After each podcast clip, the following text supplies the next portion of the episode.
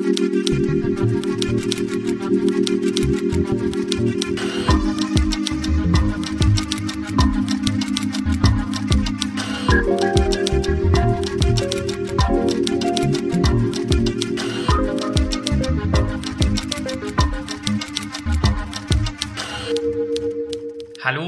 Und herzlich willkommen zur allerersten Folge von Gedenkstätten im Gespräch, dem neuen Podcast der Stiftung Brandenburgische Gedenkstätten. Ich heiße Max und für jede neue Folge von Gedenkstätten im Gespräch lade ich mir einen Gast aus dem Bereich der Gedenkstättenarbeit ein. Und gemeinsam wollen wir darüber sprechen, was ist das überhaupt Gedenkstättenarbeit, worum geht es da, was macht Gedenkstätten an sich aus und welche Geschichten stecken hinter diesen historischen Orten, an denen sich heute unsere Gedenkstätten befinden. Für die allererste Folge von Gedenkstätten im Gespräch habe ich mir den Christian Marx eingeladen. Christian ist Gedenkstättenpädagoge an der Gedenkstätte für die Opfer der Euthanasiemorde in Brandenburg an der Havel. Hallo Christian.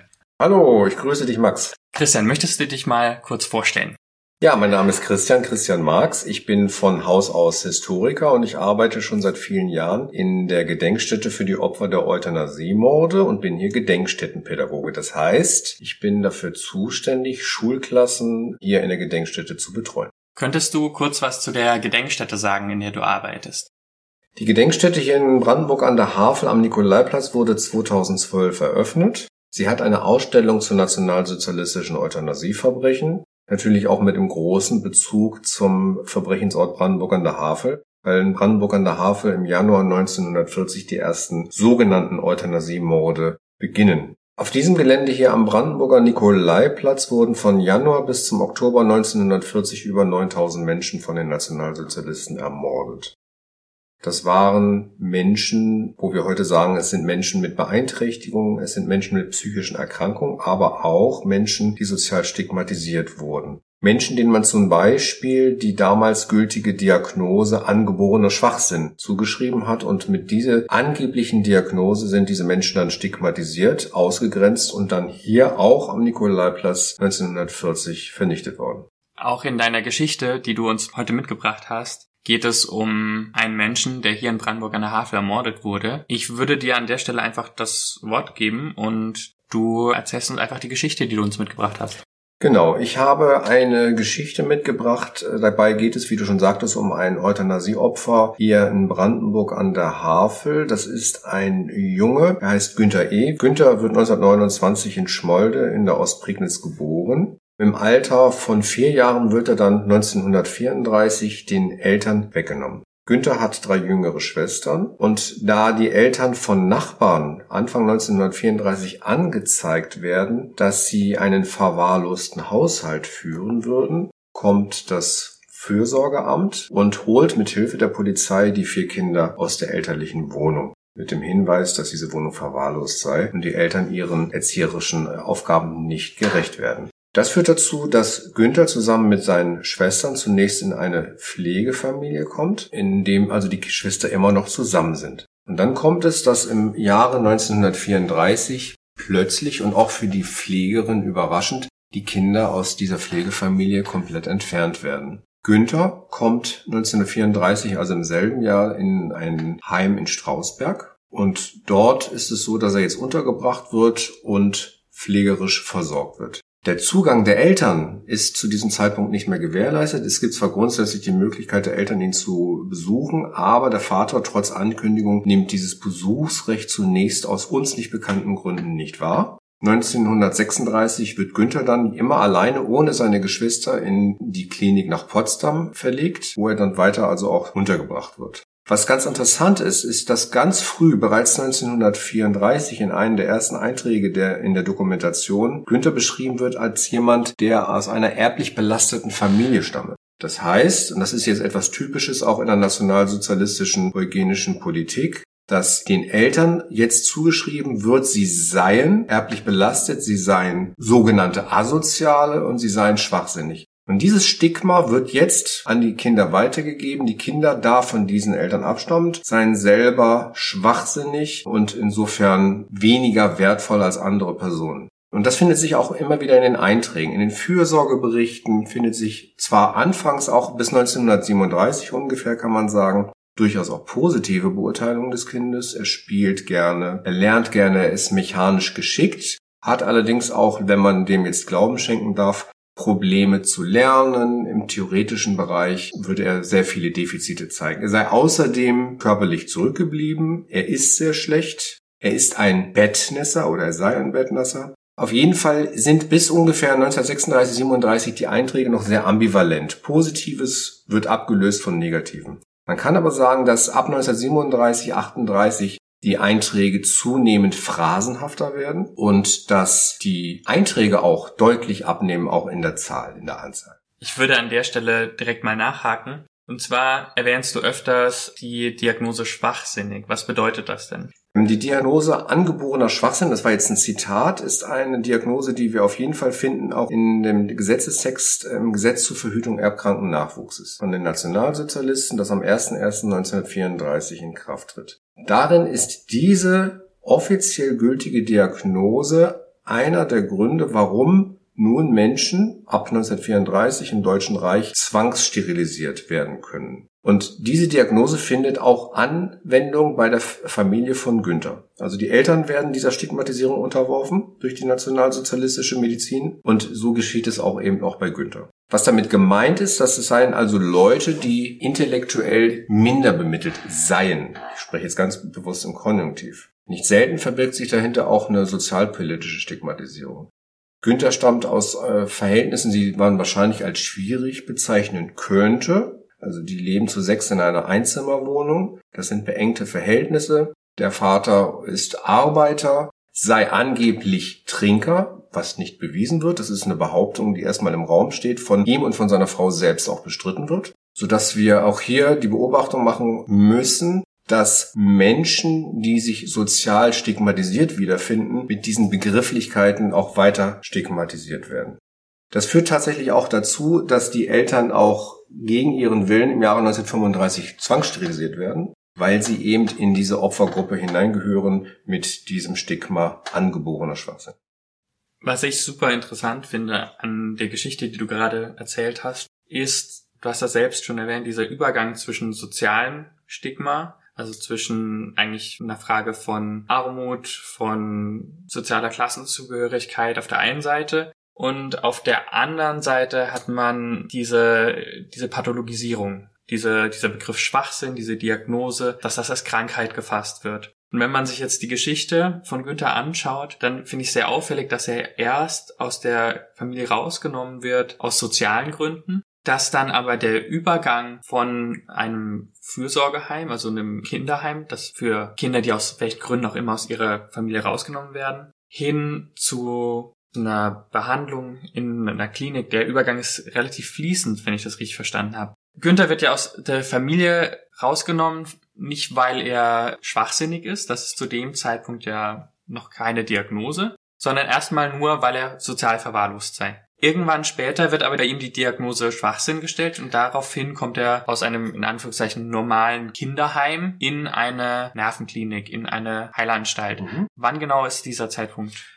Also die erste Zuschreibung, dass er selber auch einer erblich belasteten Familie zugehörig ist, geschieht bereits 1934, also ganz, ganz früh. Da ist er gerade mal wenige Monate in, in dieser Unterkunft untergebracht. Die ganze Geschichte geht ja noch so weit, dass aus diesen ersten Diagnosen erst einmal der Schritt der Fürsorgebehörden erwächst, dass er in Fürsorgeerziehung kommt. Das heißt, es werden hier noch sicherlich unzureichende und abnehmende Versuche unternommen, ihn in irgendeiner Weise in den Anstalten noch weiter zu fördern mit sehr beschränkten Mitteln. Das endet endgültig 1939, wo ihm also auf Betreiben der Klinikleiten in Görden, wo er seit Anfang 1939 untergebracht ist, auch die Fürsorgeentziehung entzogen wird. Mit dem Hintergrund, dass jetzt die ärztliche Leitung behaupten, er sei bildungsunfähig die Vermutung, dass er wahrscheinlich retardiert, also etwas verzögert in der Entwicklung ist, das könnte womöglich tatsächlich stimmen. Aber es ist natürlich die Frage, wie gehen die Behörden damit um?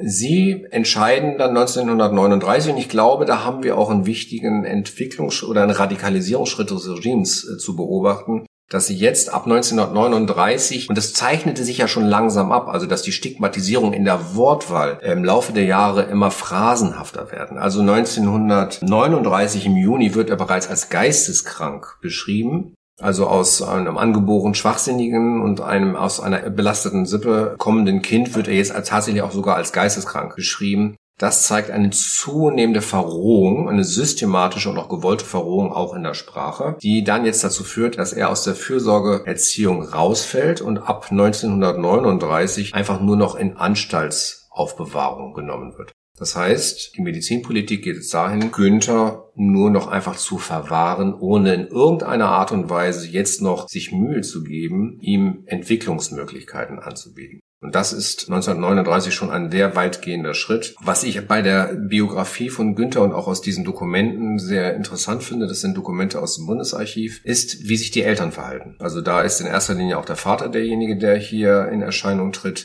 Der Vater versucht dann in 1936, 1937 bis 1939 immer wieder den Sohn in seine Obhut zurückzubekommen. Er versucht zumindest immer wieder die Behörden, die ärztlichen Leitungen davon zu überzeugen, in sehr freundlichen Ton übrigens, doch bitte den Sohn nach Hause zu beurlauben. Oder er bittet auch immer wieder, dass man den Sohn ihn doch versuchsweise zu sich nach Hause nehmen kann. Das finde ich sehr berührend und ich finde, wir sollten auf jeden Fall auch immer die Perspektive der Eltern mit einbeziehen. Wir können ja natürlich nicht immer nur die Täter und Täterinnen oder die Beteiligten, die an der Stigmatisierung beteiligt sind, zu Wort kommen lassen, sondern ich finde, wir sollten hier auch nochmal hören, was die Eltern zu dieser Sache zu sagen haben. Und zwar im Januar 1937 schreibt der Vater an die ärztliche Leitung, Seit dem 24. Februar 1933 ist mein Sohn Günther in der dortigen Anstalt untergebracht. Der Grund war, dass uns falsche Nachbarn verleumdet haben.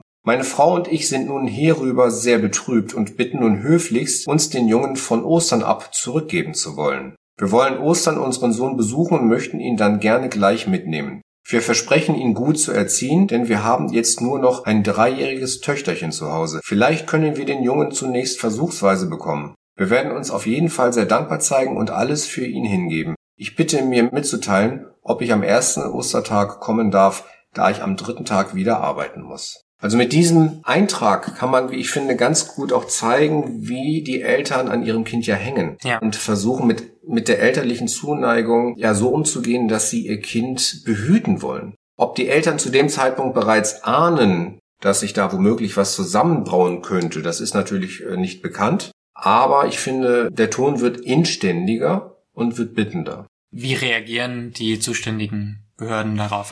All diese Versuche der Eltern, den Jungen besuchsweise für Tage, für Wochen zu sich nach Hause zu holen, werden abgelehnt. Das geht bis dahin, hm, dass sie versuchen 1939 den Jungen bei der Schwester der Mutter, also bei der Schwägerin des Vaters unterzubringen. Das führt dazu, dass die Fürsorge die Lebensverhältnisse der Schwägerin untersuchen und zu dem Ergebnis kommen, dass eine Unterbringung bei der Schwägerin, also bei der Tante von Günther, zu befürworten sei. Die Behörden, die das letzten Endes zu entscheiden haben, verneinen das aber. Zunächst eine positive Antwort wird zurückgenommen und mit dem Hinweis wird die Unterbringung bei der Schwägerin abgelehnt, die Eltern könnten sich dem Junge nähern und das sei schlecht für ihn. Das heißt, da sieht man auch ganz deutlich, dass die Eltern wirklich alles versuchen, ihr Kind dort rauszuholen und sogar dazu bereit sind zu sagen, okay, wenn wir zumindest das Kind nicht haben können, dann soll es wenigstens zu Verwandten kommen und auf jeden Fall aber eben raus aus dieser Anstalt. Absolut richtig. Und was auch dann zu beobachten ist, also wie dann darüber hinaus auch die Behörden noch weiter reagieren. Im Herbst 1939 wird daraufhin offenbar, weil die Eltern jetzt also auch wirklich nachhaltig versuchen, den Jungen zu sich zu holen oder zumindest zu sehen, wird ihnen dann endgültig im Herbst 1939 das Sorgerecht sogar entzogen. Das heißt, das ist auch wirklich eine Reaktion auf die Versuche der Eltern. So sieht es aus. Auf mhm. jeden Fall scheint es so zu sein, dass daraufhin den Behörden jetzt klar wird, dass es die Eltern wirklich ernst meinen mit dem Versuch, den Jungen in ihre Obhut zu bekommen oder zumindest in die Obhut der Schwägerin. Zumal zu diesem Zeitpunkt auch der Vater sich weigert, den Entzug der Fürsorgeentziehung auch dem zuzustimmen. Also das finde ich ganz interessant. Er sagt an einer Stelle, sagt der Vater gegenüber den Behörden, mein Sohn war niemals krank. Und insofern werde ich also auch Ihrem Ansinnen, dass er jetzt aus der Fürsorgeerziehung rausgenommen wird, werde ich nicht zustimmen. Das heißt, die Eltern, und das finde ich ganz interessant, werden im verständlichen Sinne zunehmend fordernder Und mein Eindruck ist, das ist jetzt meine Interpretation, ist, dass die Eltern schon das Gespür dafür bekommen, dass die Situation schwieriger wird und jetzt mit mehr Nachdruck und auch jetzt fordernder. Wir haben ja gerade gehört, wie höflich der Vater zunächst versucht, mit den Behörden in Kontakt zu treten und nachdem er merkt, dass das überhaupt nicht gelingt und die Behörden jeden Versuch, den Sohn in irgendeiner Form den Eltern zuzuführen, auch überhaupt nicht geneigt sind, dem nachzukommen, immer mit dem Hinweis, die Eltern sind unzureichend, das sind Menschen mit angeborenem Schwachsinn und die können sich um ihr Kind nicht kümmern. Dass jetzt also die Eltern schon merken, sie müssen mit mehr Nachdruck darauf reagieren, allein auch das führt für sie zu keinem Ergebnis. Was passiert dann? Also 1939 wird Günther, der zu dem Zeitpunkt, wie alt ist er? Zu dem Zeitpunkt ist er neun Jahre und er wird dann äh, im September 1938 bereits wird er jetzt in die Klinik hier in Brandenburg Ortsteil Görden gebracht. Und dort der dortige Leiter, Professor Heinz, ein überzeugter Nationalsozialist, ist jetzt daran gelegen, also diese Stigmatisierung systematisch fortzuführen. Er ist ja letzten Endes auch derjenige, der dafür sorgt, dass eben er diese Fürsorgeerziehung nicht mehr genießen kann. Und er ist jetzt auch derjenige, unter dessen, unter dessen Regie die Verschärfung der Situation in der ganzen Klinik auch zunimmt. Professor Heinze gemeinsam mit der Oberärztin Frau Pusch sind auch diejenigen, die in einer Epikrise aus dem Mai 1940 jetzt zu einem Ergebnis kommen. Was ist eine Epikrise? Eine Epikrise ist ein zusammenfassender ärztlicher Bericht über den Werdegang eines Patienten, mhm. einer Patientin. Und in dieser Epikrise wird davon berichtet, dass er aus einer erblich belasteten Familie käme, dass er nicht beschulungsfähig sei, insgesamt entwicklungsverzögert und dass es überhaupt keine Aussicht darauf gäbe, dass dieser Junge therapierbar sei. Und das ist ja letzten Endes der Hinweis darauf, dass die Gördener Klinikleitung, in der Person vor allem von Professor Heinze, an der weiteren Zukunft dieses Jungen, was jetzt Therapiemöglichkeiten angeht, überhaupt kein Interesse mehr haben. Das heißt, ab dem Zeitpunkt geht es nicht mehr um Therapieren, nicht mehr um Heilen, nicht mehr um Fördern, sondern nur noch um Verwahren. Richtig. Ja. Das ist richtig. Schließlich wird Günther im Rahmen des Meldebogenverfahrens der Euthanasieaktion erfasst als Patient der Anstalt in Brandenburg-Görden. Und auf diesem Meldebogen wird zum Beispiel auch notiert über die Frage, ob es also jetzt Verwandte gäbe, die ihn besuchen, die sich um ihn kümmern, wird das verneint. Also auch alleine daran sehen wir, und das war ein wichtiges Kriterium bei der Frage, inwiefern jetzt Menschen im Rahmen dieses geplanten Verbrechens auch vernichtet, ermordet werden sollen, war auch die Frage, inwiefern Verwandte sich um den Menschen kümmern, auch eine wichtige Frage und sie wird hier wieder besseren Wissens wird sie verneint. Das heißt, dort wird einfach an der Stelle gelogen, um einen Menschen töten zu können. Absolut. Wie gesagt, es ist ein ganz wichtiges Kriterium und äh, es entspricht definitiv überhaupt nicht den Beobachtungen, die man machen kann und die man machen muss. Das heißt, die Täter der Euthanasie-Aktion sind überhaupt nicht daran interessiert, ihr wahrheitsgemäße Angaben zu machen. Letzten Endes interessiert sie auch gar nicht, ob der Hinweis korrekt ist oder nicht. Es geht tatsächlich weiter um eine zunehmende Stigmatisierung mit tödlichem Ausgang. Also schließlich wird der Meldebogen von Günther von dem Professor Heinze soweit ausgefüllt, dass hier auch ein angeborener Schwachsinn ist jetzt das Zitat vom Meldebogen angegeben wird. Infantil, charakterlich, nicht grober, abartiger Knabe, erbliche Belastung. Also all diese Wortwahl, die wir ab 1934 in den Unterlagen über Günther finden, wird jetzt hier summiert auf diesen Meldebogen fixiert von Professor Heinze wie von anderen Medizinern an anderen Orten auch, mit ihren Patientinnen und Patienten oder mit anderen Patientinnen und Patienten. Und vor allem der Hinweis bei Kindern, dass er nicht beschulungsfähig sei, kommt einem Todesurteil gleich. Und unterhalb dieser Epikrise, von der ich gerade gesprochen habe, findet sich dann ein Eintrag vom 21. Mai 1940, dass er auf Veranlassung des Reichsverteidigungskommissares in eine andere Anstalt verlegt worden sei. Das ist im Grunde ein Code. Der Hinweis in eine andere Anstalt verlegt ist für die Insider damals ein Hinweis darauf, dass der Mensch, in diesem Fall Günther, an diesem Tag in die Euthanasie-Tötungsanstalt Brandenburg an der Havel gebracht und am gleichen Tag ermordet wurde. Für die Leute, die noch nicht in Brandenburg an der Havel waren, könntest du noch mal kurz zusammenfassen, was genau hier passiert in Brandenburg an der Havel? Sind das nur Leute aus Brandenburg-Görden, die hierher kommen? Kommen die von anderen Orten auch? Und was ist das für ein Ort hier in Brandenburg? Die Patientinnen und Patienten, die hier hingebracht werden, kommen zunächst natürlich aus dem brandenburgischen Raum, sie kommen aus dem Berliner Raum, aber sie kommen darüber hinaus auch anfangs auch aus dem Hamburger Raum, sie kommen zum Teil aus dem Rheinland bis hin nach Dresden. Das heißt, der gesamte sogenannte mitteldeutsche brandenburgische Raum ist hier das Haupteinzugsgebiet. Nach einiger Zeit, also nachdem diese Deportationen beginnen, ist es so, dass die Verantwortlichen der Euthanasieaktion jetzt an mehreren Stellen so Zwischenanstalten, also Sammelanstalten einrichten. Das ist zum Beispiel Neuruppin. Das ist Berlin Buch für jüdische Patientinnen und Patienten und von dort werden sie dann gelenkt an diesen Tötungsort gebracht, um dann hier ermordet zu werden. Die Altersmischung der Opfer ist sehr breit. Also hier in Brandenburg an der Havel ist es so, dass das älteste Opfer ein 87 Jahre Greis ist und die jüngsten Opfer sind zweijährige Kinder. Es sind Männer und Frauen an fast allen Orten zum gleichen, gleichen Umfang werden sie hier Opfer. In Brandenburg an der Havel ist es ein bisschen anders. Da sind es ein paar, ein bisschen mehr Männer als Frauen. Das liegt daran, dass hier die erste große Opfergruppe psychisch kranke Straftäter sind, männliche Straftäter. Was passiert hier in Brandenburg dann konkret? Was passiert, wenn die Menschen hierher kommen? Die Menschen werden mit Bussen aus den Anstalten abgeholt nach vorheriger Ankündigung. Sie sind ja durch das Meldebogenverfahren erfasst worden. Die abgebenden Anstalten werden sofern nötig informiert. Die Menschen werden dann meistens, wie gesagt, mit Bussen abgeholt. Sie werden über das Ziel getäuscht. Natürlich sagt man den Menschen nicht, dass sie am gleichen Tag noch ermordet werden.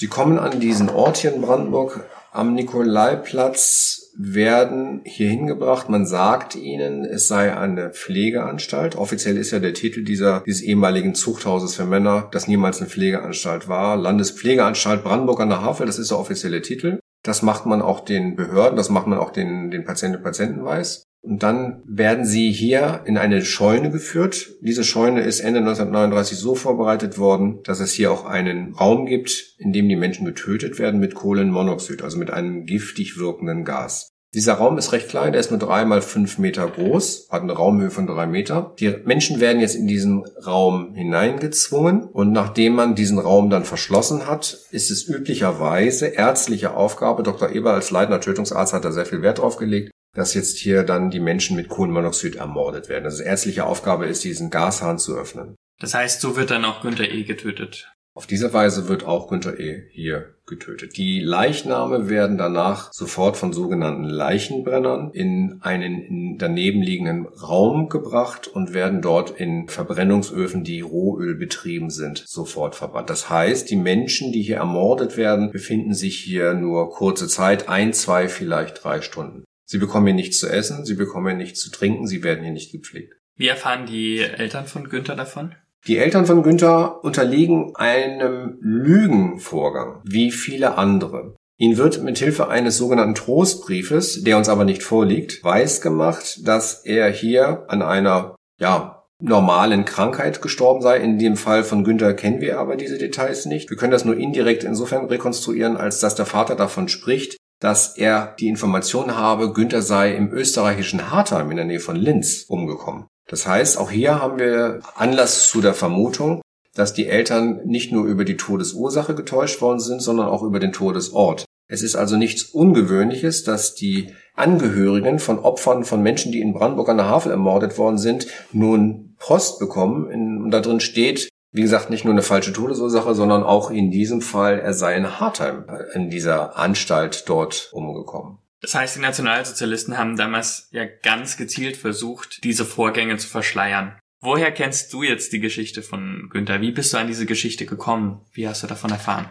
Ich habe diese Geschichte von Günther erfahren aus einem sehr lesenswerten Buch mit dem Titel Das Vergessen der Vernichtung ist Teil der Vernichtung selbst mit dem Untertitel Lebensgeschichten von Opfern der nationalsozialistischen Euthanasie. In diesem sehr, wie ich finde, sehr gut gemachten Sammelband gibt es biografische Abrisse von äh, Forscherinnen und Forschern zu Euthanasieopfern. Und dieses 2007 erstmals erschienene Buch enthält auch einen, einen kurzen biografischen Abriss über das Leben von Günther, verfasst von Petra Fuchs. Und bei der Lektüre dieses Buches bin ich auf dieses Einzelschicksal gestoßen. Und daraufhin habe ich mir die Krankenakte, die im Bundesarchiv in Berlin-Lichterfelde liegt, bestellt, habe sie eingesehen und habe mich in Rücksprache hier im Team entschlossen, dass wir davon uns Farbscans kommen lassen. Das heißt, wir hatten hier jetzt wirklich die Möglichkeit als Gedenkstätte und als Forschungsinstitution, als Teil unserer Gedenkstättenarbeit, haben wir uns mit dieser opferbiografischen Ansatz dann sehr intensiv beschäftigt, haben uns mit den Dokumenten beschäftigt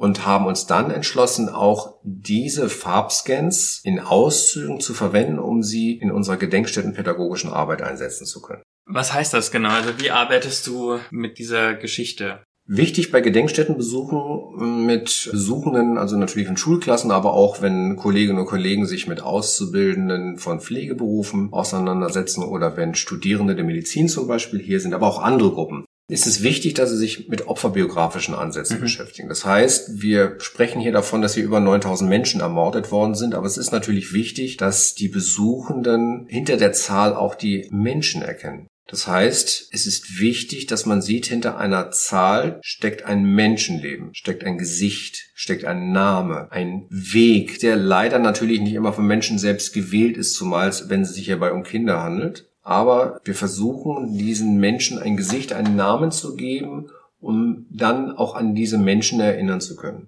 Wichtig ist dabei allerdings auch, und das ist jetzt natürlich auch ein gedenkstättenpädagogischer Ansatz, dass wir darüber hinaus den Teilnehmenden auch mit Hilfe dieser Dokumente versuchen, eine Analyse von Entstehung von Stigmatisierung zu ermöglichen. Das heißt, wir können anhand dieser Dokumente die zunehmende verbale Stigmatisierung, die Stigmatisierung mit Worten, mit Begriffen nachvollziehen wir können auch gucken, welche Berufsgruppen sind eigentlich an dieser Stigmatisierung beteiligt wie radikalisiert sich auch diese Stigmatisierung? Wie kann man das in diesen Dokumenten nachvollziehen? Und wer sind letzten Endes die Verantwortlichen? Wir können mit Hilfe der Dokumente auch die Täterinnen und Täter, sprich Ross und Reiter, nennen, um hier informativ wirken zu können. Du nimmst jetzt schon einiges vorweg, was ich dich eigentlich fragen wollte. Und zwar wollte ich dir eigentlich auch die Frage stellen, was verstehst du unter Gedenken? In dem, was du jetzt gesagt hast, war da schon ganz schön viel drin. Und wenn ich das jetzt richtig rausgehört habe, dann ist das auf der einen Seite für dich die Arbeit als Pädagoge, das heißt auf der einen Seite das Analysieren und dann das auch verstehen und das zu vermitteln. Auf der anderen Seite aber auch das Gedenken an die konkrete Person, das heißt die Person wieder sichtbar zu machen. Würdest du das so unterschreiben? Das ist absolut richtig. Es geht zum einen darum, das Individuum zu würdigen. Es geht darum, den Opfern eine Würde wiederzugeben, die die Täter und Täterinnen ihnen rauben wollten, das ihnen wahrscheinlich auch zum Teil leider gelungen ist. Es geht darum, die Menschen hinter den Zahlen sichtbar zu machen, um ihrer selbst willen. Selbstverständlich. Die Opfer können sich gar nicht mehr wehren. Sie konnten sich zum Teil leider auch damals nicht wehren. Und es ist wichtig, wie ich finde, dass wir in der Gedenkstättenarbeit die Würde des Menschen wiederherstellen, indem wir ihre Geschichte erzählen, indem wir so weit wie es geht an ihre eigene Sicht auf dieses Leben versuchen heranzukommen. Das können wir im, Beispiel von Günther können wir das nur sehr indirekt machen, indem wir versuchen, anhand der Einträge zu rekonstruieren, wie hat er sich verhalten. Welche Stärken haben ihn ausgemacht? Welche soziale Kompetenzen hat er besessen? Und wie bereits auch schon erzählt, wie sehen seine Angehörigen, wie sehen seine Eltern seinen Weg? Wie versuchen die Eltern auch selbst als Opfer des Nationalsozialismus, als zwangssterilisierte Menschen, als stigmatisierte Menschen, wie versuchen sie ihre Würde zu bewahren wie versuchen Sie, Ihre Kinder zu schützen? Wie versuchen Sie, Ihre Kinder zurückzubekommen? Das sind individuelle Wege, die wir hier würdigen. Aber wie gesagt, darüber hinaus geht es um das Verständnis, wie es dazu gekommen ist und das ist, glaube ich, sehr, sehr wichtig als ganz zentraler Aspekt für gedenkstättenpädagogische Arbeit, dass die Teilnehmenden dieser Studientage zumindest in Ansätzen verstehen, dass die Verfolgung eine Realität ist, die konstruiert worden ist durch die Nationalsozialisten anhand von bestimmten Kriterien, anhand von bestimmten Interessen. Und es ist vor allem wichtig, dass die äh, Schülerinnen und Schüler verstehen, dass Täterinnen und Täter sich entscheiden, Täter und Täterin zu werden und das nicht von außen oktroyiert ist, sondern dass häufig Täterinnen und Täter daraus einen eigenen Vorteil sehen. Überzeugte Täterinnen und Täter sind ideologisch, weltanschaulich oder aber, das widerspricht sich nicht, einen eigenen beruflichen Vorteil an der Teilnahme am Verbrechen sehen und den auch tatsächlich auch zum Ausdruck bringen. Bis hin dazu, dass sie sagen, naja, das ist doch wissenschaftlich interessant, wenn wir diese Leute jetzt töten, dann können wir mit ihren Gehirnen forschen. Also es geht darum, klarzumachen, wie funktionierte eigentlich der Nationalsozialismus von seiner inneren Verfasstheit. Und das, glaube ich, ist auch ein sehr reizvoller Beitrag, den Schülerinnen und Schüler auch hier mitnehmen können. Das ist ein gutes Schlusswort. Ich möchte mich an der Stelle schon mal bei dir bedanken. Wenn jetzt aber jemand Lust hat, sich mit dem Thema weiter zu beschäftigen, wenn jemand Interesse hat, sich mit der NS-Euthanasie zu beschäftigen, was würdest du dieser Person dann empfehlen? Ich empfehle selbstverständlich also in die Gedenkstätte zu kommen, sich die Ausstellung anzugucken oder unsere Gedenkstättenpädagogische Angebote wahrzunehmen. Für Schulklassen aus dem Land Brandenburg zum Beispiel sind die komplett kostenfrei. Des Weiteren empfehle ich natürlich zur Lektüre den Ausstellungskatalog mit dem Titel Die Euthanasieanstalt Brandenburg an der Havel vom Metropolverlag Berlin 2012. Und des Weiteren, ich hatte das auch schon mal kurz angedeutet, dieser sehr lesenswerte Band, das Vergessen der Vernichtung ist Teil der Vernichtung selbst, Lebensgeschichten von Opfern der nationalsozialistischen Euthanasieverbrechen, erstmals erschienen 2007 in Göttingen. Vielen Dank, Christian. Ich werde die beiden Bücher auf jeden Fall in die Shownotes packen. Und an unsere Hörerinnen geht auf jeden Fall die Einladung raus. Kommt hierher nach Brandenburg, schaut euch die Gedenkstätte selber an. Vielleicht trefft ihr auch den Christian. Gerne. Dann bleibt mir an der Stelle nur noch, mich nochmal zu bedanken und dir für deine Arbeit alles Gute zu wünschen. Ja, herzlichen Dank. Und dann bedanke ich mich natürlich bei euch, unseren HörerInnen. Vielen Dank, dass ihr eingeschaltet habt. Und ich würde mich natürlich freuen, wenn ihr das auch beim nächsten Mal wieder tut. Dafür könnt ihr unseren Kanal abonnieren. Gedenkstätten im Gespräch ist auf Apple Podcast, Spotify und eigentlich bei allen gängigen Podcast-Anbietern verfügbar. Und wenn ihr dann schon mal dabei seid, dann lasst doch gleich noch eine Rezension da und verratet mir, wie ihr die Folge fandet. Ich sage an dieser Stelle Tschüss und bis zum nächsten Mal bei Gedenkstätten im Gespräch. Ich freue mich auf jeden Fall schon drauf und bis dahin sage ich Tschüss.